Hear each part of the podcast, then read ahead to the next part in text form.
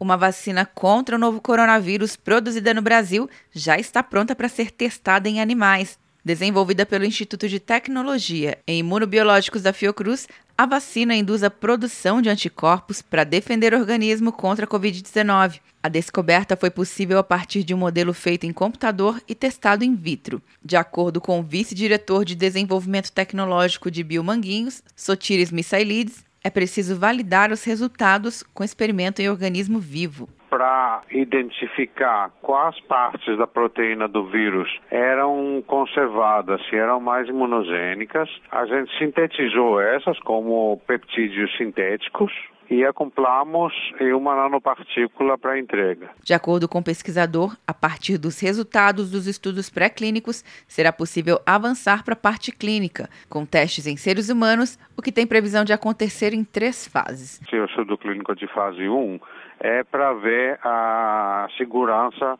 da vacina.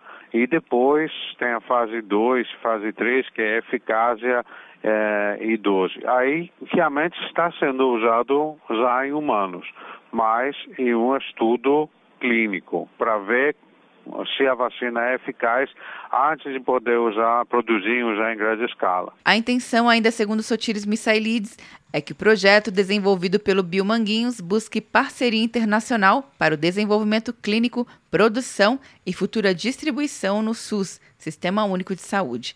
Atenção, você que fez o Enem! Sua nota pode valer uma bolsa de estudos de até 100% para os cursos de graduação à distância da Uninter.